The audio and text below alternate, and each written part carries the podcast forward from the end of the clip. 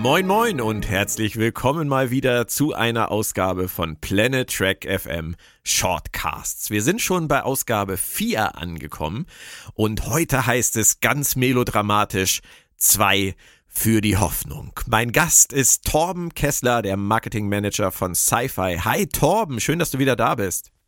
Hallo Björn und happy Freitag. Ach, jetzt hast du verraten, dass Freitag ist. Solche Podcasts sind ja immer so wie aus der Zeit gefallen. Die soll man ja auch in 500 Jahren noch an einem Montag hören können. Von daher, na gut, jetzt haben wir wirklich was rausgelassen. Es ist Freitag. Es ist Freitagmorgen sogar.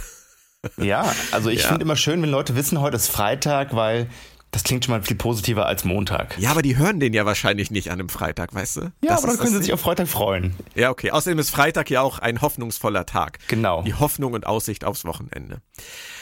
Torben, wir haben uns heute eine Episode ausgesucht aus Star Trek Deep Space Nine und genauer gesagt habe ich sie dieses Mal ausgesucht. Ähm, ich bin ja ein äh, bekanntermaßen großer Fan von Deep Space Nine und die Folge, die wir heute besprechen, ist eine meiner absoluten Lieblingsfolgen. Nun hast du mir letztes Mal erklärt, dass ich dazu neige, über euphorisch zu sein, wenn es darum geht, ähm, meine Lieblingsfolgen anzupreisen. Wir werden sehen, ob das heute wieder passiert oder ob du mich vielleicht bremsen kannst. Die Episode heißt The Quickening und zu Deutsch Hoffnung, daher auch der Titel unserer Ausgabe. Und ich würde sagen, wir beginnen gleich mal. Kurz zur Erinnerung, 15 Minuten, zwei Personen und wir müssen so sehr uns auf den Punkt konzentrieren und unsere Gedanken ordnen, dass wir es schaffen, in diesen 15 Minuten alles zu besprechen, was irgendwie nötig ist im Rahmen dieser Folge. Torben, hast du eine Idee, welche Strafe uns droht, falls wir es nicht schaffen? Ich fürchte ein Jahr Arbeit im Quarks ohne Bezahlung. Also alles wie immer. Alles wie immer. Sozusagen. ja, okay, das ist hart. Wir sollten uns dann tatsächlich bemühen. Ich habe die Stoppuhr schon bereit. Bist du auch bereit, Tom? Ich bin bereit, ja. Okay. Dann geht es jetzt gleich los mit zwei für die Hoffnung und zwar exakt in diesem Moment, Torben. Die Folge fängt etwas ungewöhnlich an, wenn man bedenkt, was da später draus wird, nämlich mit einer totalen Comedy-Szene, ähm, wo es darum geht, dass Quark über die Replikatoren und äh, auf Tassen Werbung fürs Quarks macht. Ich sag nur, komm ins Quarks, Quarks macht Spaß. Das ist einer meiner Ohrwürmer aus Deep Space Nine. Wie fandest du diesen Anfang? War der irgendwie strange? Also er, er war witzig, muss man sagen, und auch die Taste sagt wirklich, ähm, wenn man die mal in der Nahaufnahme sieht, Quarks, Free Refills und dann mit Sternchen Limited Once per Customer. Also ähm, immerhin einer. das ist äh, quasi äh, typisch Quark. Ja. Ähm, ich fand's witzig. Ich muss aber dann sagen, beim jetzigen Schauen dachte ich mir, boah, wie schlecht sind denn die Computersysteme von Deep Space Nine gesichert, dass Quark einfach sowas programmieren kann. Ja, das stimmt also, natürlich. ITler dürfen sich da nie Gedanken drüber machen. Ich meine, dann könnte das Dominion ja ungefähr in 10 Sekunden alles äh, so umschreiben, dass kein Waffensystem und kein Schild mehr funktioniert. Richtig. Aber gut. Gut. Dann, äh, ist, dir aufgefallen, dass auf, ist dir aufgefallen, dass auf der Tasse ein Bild ist von Quark ähm, aus äh, Emissary, wo er noch die falsche Nase, also die von, von Rom, hat? Ah, nee, ist mir nicht aufgefallen. Was mir aufgefallen ist, dass auch nicht nur Deep Space Nine betroffen ist, sondern auch die Defiant, wo ich mir denke, ein, ein Thomas Riker kann es dann auch nicht so schwer gehabt haben, Schiff zu klauen. Wenn, das stimmt. Wenn, wenn, Quark auf dem gesicherten Schiff der Sternenflotte einfach mal alles umprogrammieren kann. Aber ja, gut. Das ist richtig. Aber das ist ja halt so eine Szene, die, die einen ein bisschen wundert, weil die Folge danach ja doch sehr schwermütig und ernsthaft wird und dieses Thema ja am Ende auch überhaupt nicht mehr aufgelöst wird, also dieses Werbethema. Das war jetzt eine Fortsetzung aus der Folge The Gem Hadar. Da hatte Quark mal gefragt, ob er Werbung machen darf und jetzt haben sie es halt so reingebracht. Aber dieser Humoraspekt vor einer solch ernsthaften Folge, der wirkte hier, fand ich schon sehr aufgepfropft, falls es das Wort geben sollte. Ich glaube auch, die Szene war vielleicht da, um zu zeigen, ja, wir sind immer noch eine Ensemble-Show. Ja, das stimmt. Und die anderen Charaktere mal zu zeigen, denn die Folge ist ja wirklich zu 95 Prozent eine reine Bashir-Folge plus ein bisschen Dax und Kira noch dazu, aber Richtig. das war es ja eigentlich fast schon. Und die sind mal wieder auf Außenmission und treffen auf ein Volk, das vom Dominion gebeutelt ist und das eine Krankheit ähm, hat, an der die Leute grundsätzlich sterben und zwar relativ früh sterben und äh, lernen diese Leute da kennen und äh, müssen mit ansehen, äh, wie Leute äh, sterben oder ähm, auch zum Sterben in eine Klinik gehen. Ähm, und es stellt sich heraus, dass der Trevian, der diese Klinik leitet, in Wirklichkeit eher Sterbehilfe anbietet. Ähm, ist ja ein heißes Eisen, oder? Absolut. Es ist auch hier wieder die Frage, sind wir überhaupt, ähm, oder in diesem Fall Bashir, ist er überhaupt berechtigt, das Ganze in Frage zu stellen? Ich meine, er kommt dahin und er weiß nichts über die Welt und ist direkt so, ja, warum lasst ihr die Leute sterben und versucht nicht zu helfen? Aber man kennt den Hintergrund gar nicht und vielleicht ist das ja wirklich eine noble Geschichte. Ich finde, dann ist ähm, Bashir dann auch in seinem Charakterstadium sehr schnell mit dem Urteil was ja auch den Charakter so ein bisschen definiert in, zu der Zeit in der Serie. Das ist natürlich aber auch typisch Sternenflotte, immer zu sagen, ähm, hier sind wir und hier sind unsere Werte und wir schätzen die Situation jetzt mal kurz ein und helfen dann einfach. Ähm, daran scheitert Begier ja letztendlich hier auch, weil er mit seiner Arroganz da reingeht und sagt, ähm, er ist jetzt der, der große Heiler, ähm, er versteht den ganzen Kontext. Aber so einfach ist es ja nicht und Trevian ist, finde ich, eine sehr interessante Figur, weil man gar nicht so wirklich definieren kann direkt, was er eigentlich tut. Wenn wir jetzt mal die aktive Sterbehilfe nehmen, die ja zum Beispiel in Deutschland nach Paragraph 216 des Strafgesetzbuches verboten ist, ähm, dann wäre das ja etwas, was wirklich schwierig in der Betrachtung ist. Oder würdest du eher sagen, dass das, was er macht, ähm, eine etwas passivere Art der, der Sterbehilfe ist? So eine Art äh, Tötung auf Verlangen gibt es ja auch zum Beispiel noch im Strafrecht oder die mhm. Beihilfe zur Selbsttötung, wo man nur ein Medikament sozusagen bereitstellt, das dann jemand nehmen kann. Wo fällt Trevian denn am ehesten rein? Es ist schwierig, weil man ja auch diesen Prozess nicht wirklich sieht in seiner Klinik und ich dachte zuerst, er wäre der Bösewicht der Folge, weil er hat auch diese starken Männer quasi um sich rum, so als Bodyguards ein bisschen und ähm, also seine Pfleger. Und ich dachte mir, er ist vielleicht dann auch, steckt dahinter, weil er anscheinend ja auch der älteste Überlebende ist dieses Volks, mhm. dass er so ein bisschen davon profitiert, aber es scheint ja wirklich so, als wollte er helfen. Und das ähm, hat er irgendwann aufgegeben, weil er nicht weiterkam und hat sich dann für diese Sterbehilfe oder Art der Sterbehilfe entschieden. Und ich vermute mal, ähm, die Folge zeigt absichtlich nicht wirklich, wie genau es passiert, weil zum einen für Track ein bisschen zu hart wäre und zum anderen ein heikles Thema ist. Aber ich tendiere persönlich, ich glaube, es ist eher diese ähm, Bereitstellung des Medikaments und die Leute müssen es freiwillig annehmen, also so eine Art passive Sterbehilfe. Wobei es natürlich schon so ist, dass ähm, wenn man einen Ort schafft, also wenn ich ein Etablissement, sage ich jetzt mal, schaffe, ähm, in dem ich eine solche Leistung letztendlich anbiete und auch anpreise, weil das ist ja offensichtlich bei ihm da äh, überall bekannt, dass man zu Trevian gehen kann, wenn man dann dann sterben möchte, dann ist das natürlich schon nicht mehr so richtig passiv. Also ähm, hm. in dem Moment, wo ich das sozusagen, ich will jetzt nicht vermarkte sagen, aber wo er letztendlich derjenige ist, bei dem man weiß, dass man diese Leistung erhält, ähm, es ist schwierig. Und ich kann verstehen, dass Begier ähm, da als, als Arzt und als Heiler seine Probleme mit hat mich hat es zu der Frage gebracht, wie wird man so? Wie wird jemand wie Trevian so hoffnungslos? Was glaubst du? Ja, man, man weiß ja auch nicht, ob er nicht davon ein bisschen profitiert. Also man sieht nur, dass die Leute ihr, ihre spärliche Nahrung für diesen ähm, Ich scheide aus dem Leben Festival ähm, Tag aufheben, aber ob sie auch damit bezahlen müssen, um diese Behandlung zu bekommen, das ist ja auch nochmal ein Punkt, der vielleicht dann noch dazugehört und in dem Fall, falls er wirklich davon profitiert, jetzt auch einfach monetär oder finanziell, dann, ähm, dann ist das natürlich eine ganz andere Geschichte. Und ja, stimmt. Ja, also ich, ich bin mir nicht sicher, ob, ob der Charakter nicht einfach zu schwarz-weiß gezeichnet ist, indem man ihm einfach zu wenig Raum gibt, weil er ist ja so ein bisschen der, ähm, er scheint der Böse zu sein und der Neinsager, dass alles nicht klappen kann, aber vielleicht steckt einfach mehr dahinter, was wir nicht sehen. Das haben sie dann vielleicht ja auch absichtlich offen gelassen. Ähm, ich denke, der, der zentrale Konflikt für die Drehbuchautoren, das war ja in diesem Fall Naren Shankar, äh, der es geschrieben hat, und René Echevarria, der es umschreiben musste noch, wobei nicht genau bekannt ist, was er geändert hat am Originaldrehbuch. Ähm, war es, glaube ich, für die sehr wichtig, diesen Konflikt zu zeigen zwischen dem Recht auf eine eigene Entscheidung, was man mit seinem eigenen Leben machen will, und die Frage, wie wichtig ist Hoffnung, Hoffnung behalten. Und dafür steht halt in dem Fall wieder mal die Sternenflotte und Begier, der ähm, seinen ganzen Einsatz zeigt dafür, ähm, irgendetwas zu verbessern an dieser Situation.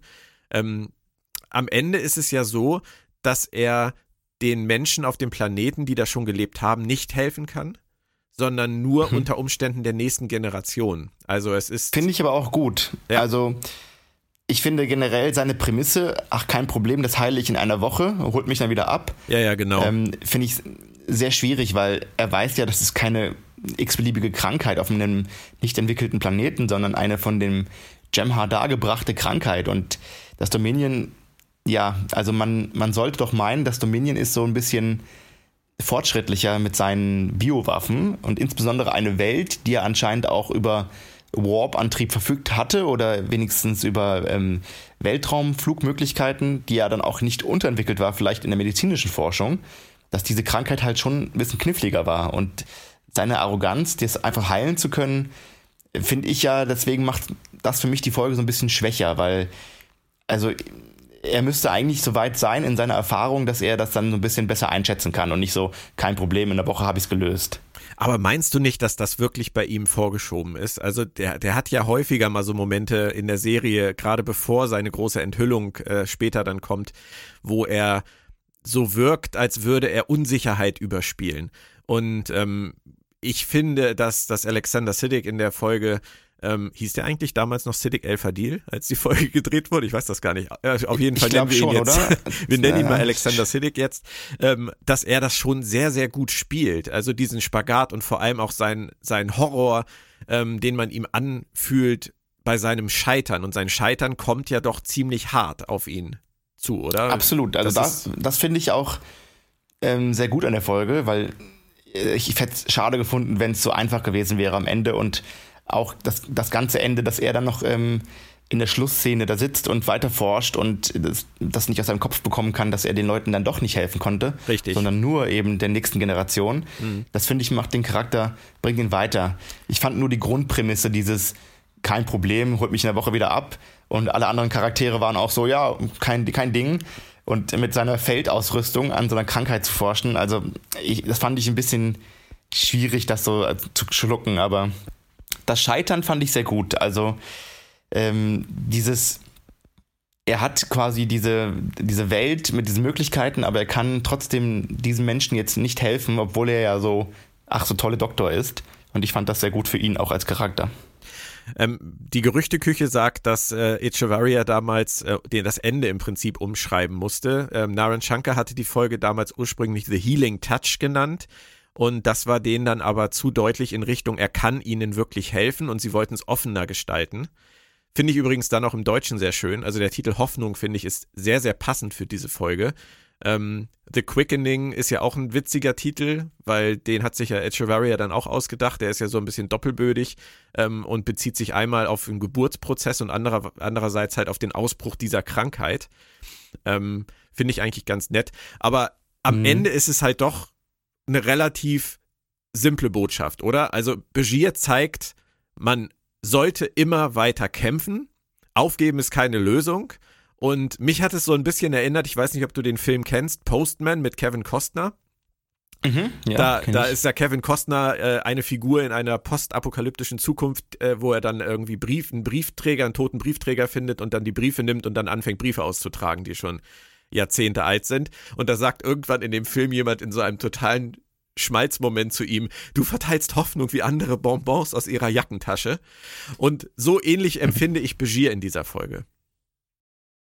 Ja, ich finde ähm, am Anfang schon, wie er daran geht, geht auch dieses kein Problem hier, nimm diese Injektion und ich habe das Virus entschlüsselt und Punkt, Punkt, Punkt. Was ich schön finde, ist, dass auch er durch seine Forschung, ja, und Leute, die er impft, ja auch dann auslöst, dass die Leute dann sterben in dem Moment. Ja. Also dass dieses ähm, das Quickening passiert ja. und die Leute sterben und dass er quasi, obwohl er vielleicht ja helfen wollte, dann auch den Leuten nicht nur ähm, ihre Chance auf längeres Leben und diesen schmerzfreien Tod nimmt, sondern wirklich auch beteiligt ist an ihrem Tod durch seine Forschung, mhm. was natürlich dann wieder eine andere moralische Ebene aufmacht. Und ähm, ich finde, glaube ich, so ein Bajir hat das gebraucht, dass er wirklich dann in dieser Hinsicht einfach äh, mal auf den Boden der Tatsache zurückgeholt wird. Ja. Die Rolle von Dex in der Folge fand ich ganz interessant. Äh, sie ist ja so ein bisschen so seine Übersetzerin, beziehungsweise gibt sich sehr viel Mühe damit, äh, seine Kanten äh, ein bisschen abzuschwächen. Wie fandest du Terry Farrell in der Folge? Ja, also man muss sagen, sie ist natürlich ein ganz klarer ähm, Nebencharakter, der wirklich nicht viel zur Folge beiträgt und Später, später muss er ja auch alleine dann auf sich gestellt das machen. Ich fand es äh, amüsant und nett, dass sie halt ähm, auch, sie kennt ihn ja schon länger und auch seine Versuche der Annäherung aus den vorherigen Staffeln und so ein bisschen, dass sie das Bajir einmal eins gelernt hat und dann auch den Leuten das nahe bringt. Ja. Denn Bajir ist absolut hier kein ähm, empathischer Doktor die ganze Zeit, sondern eher, er ist von der Forschung getrieben und von der Eitelkeit, dass er das schaffen muss. Aber die Leute im Blick zu haben und dieses große Ganze und was bin ich bereit aufzugeben, um vielleicht das Ding zu heilen, ähm, was den Leuten, dass die, die wirklich die Krankheit haben, bedeuten muss, das sieht er nicht. Und ich finde das schön, dass sie so ein bisschen auch diese empathische Ebene hinzufügt, die er als Arzt dann dennoch ähm, ganz klar vermissen lässt an, zu dem Zeitpunkt. Das finde ich auch sehr schön, als dann nachher das Kind geboren wird. Da könnte man tatsächlich der Figur des Dr. Begier unterstellen, dass ihm in dem Moment vielleicht wirklich die Tragweite dessen klar wird, was er da eigentlich gemacht hat die ganze Zeit. War es bisher, wie du sagst, Eitelkeit und Forschung, ist es, glaube ich, ab diesem Moment für ihn tatsächlich eine eine sehr persönliche Geschichte und ein sehr großer Erfolg, den er als Heiler letztendlich dann verbucht hat, der gar nicht für seine Vita ist, sondern eher für die Seele. So kommt es mir vor. Und auch vielleicht für die Entwicklung des Charakters. Ähm, also man bedenke mal die siebte Staffel und das Heilmittel für Odo, ähm, wo er ja auch dann Tag und Nacht dran zu forschen scheint. Das ist, glaube ich, etwas, was ihn als Charakter prägt. Dieses, ähm, ich muss versuchen, es zu schaffen und einfach mich selbst zu überwinden ähm, und nicht mit, der, mit dem Ansatz heranzugehen, kein Problem, ich schaffe das ohne Probleme und äh, ohne Zeitdruck, sondern einfach, dass es er wirklich merkt, ich bin kein Gott. Und ähm, auch das ist für mich schwierig und ich verspreche nicht mehr so viel. Weil vorher hat er alles versprochen und kein Problem, ich heile jede Schulter und jedes Ding. Aber hier merkt er auch dann, auch er ist nicht unfehlbar. Und ähm, ich glaube, das ist auch mal ganz schön für den Charakter zu wissen, am Ende des Tages, er ist dann doch trotz genetischer Manipulation ein Mensch. Das stimmt, sehr schön. Ich habe noch einen Fun Fact für dich. Kukalaka wird ja in dieser Folge mal wieder erwähnt, beziehungsweise äh, ist da dann auch zu sehen am Ende. Ähm, der wurde vom Drehbuchautor nach einem imaginären Freund eines Kumpels benannt. Ähm, war aber leider ein Schlag äh, oder ein Griff ins Klo, denn er stellte sich dann erst später raus, es war nicht der imaginäre Freund seines Kumpels, sondern die Katze der Ex-Freundin des Kumpels, die Kukalaka hieß. Ähm, von daher hat dieser Name dann auch noch eine recht witzige Geschichte, finde ich. Trotzdem, ähm, schöne Folge, schöne Begier-Folge und wir haben leider überzogen. Das liegt nur an mir. Deswegen 15 Minuten 27, Torben. Ähm, Oh ich je. denke, ich muss die Schicht. mit dir. Ja, ja, ich muss die Schicht im Quarks machen, würde ich sagen. Genau, ähm, denk, denk an die Erwerbsregel. Welche denn? Ich weiß zwar nicht welche, aber ich sag einfach mal, ähm, was nicht deins ist, ist meins. Die habe ich jetzt einfach mal ähm, mir ausgedacht im Sinne von, okay. du musst da hin und ich muss da nicht hin. Nein, das ist in Ordnung. Ich, ich, wollte den Fun Fact noch bringen und da war mir dann jetzt auch egal. Da muss ich die Woche da jetzt halt abreißen. Vielleicht trinke ich auch einfach ein oder zwei mit Morn. Und dann geht das Ganze ja auch äh, das stimmt. vorbei. Wobei man, man hört ja, er ist, er hört nicht auf zu reden beim Trinken. Dementsprechend würde ich aufpassen. Naja, ich bin ja ähnlich. Also von daher, wir werden uns wahrscheinlich gut verstehen. Dann bin ich mal gespannt. Alles klar, Tom. Ich finde die Folge immer noch super schön, aber du hast da einige Punkte gehabt, ähm, die ich durchaus nachvollziehen kann. Also es spricht halt immer nur wieder dafür, auch perfekte Dinge sind einfach nicht perfekt. Perfektion ist eine Illusion. Aber trotzdem, glaube ich, ist es ein starker Moment von Deep Space Nine und von Star Trek. Ich denke auch. Also vor allem für den Charakter Bajir eine tolle Folge. Schön. Das nächste Mal reden wir beide über eine Enterprise-Folge. Und zwar ist das auch ein sehr heikles Thema. Es ist die Folge ähm, Similitude, ähm, Ebenbild. Und da geht es um einen Klon von Trip Tucker und wie man mit diesem Klon umzugehen hat. Das wird bestimmt auch interessant, oder? Ich denke auch. Also nur mal zum Anteasern. Ihr kennt ja auch alle Tuvix von, von Voyager. Und die Folge ist ja sehr ähnlich mit dem gleichen Dilemma. Mhm. Ich glaube, da kann man sehr gut drüber sprechen. Alles klar. Dann danke für heute und bis zum nächsten Mal bei Planet Track FM Shortcast. Tschö, tschö. Bis dann. Ciao.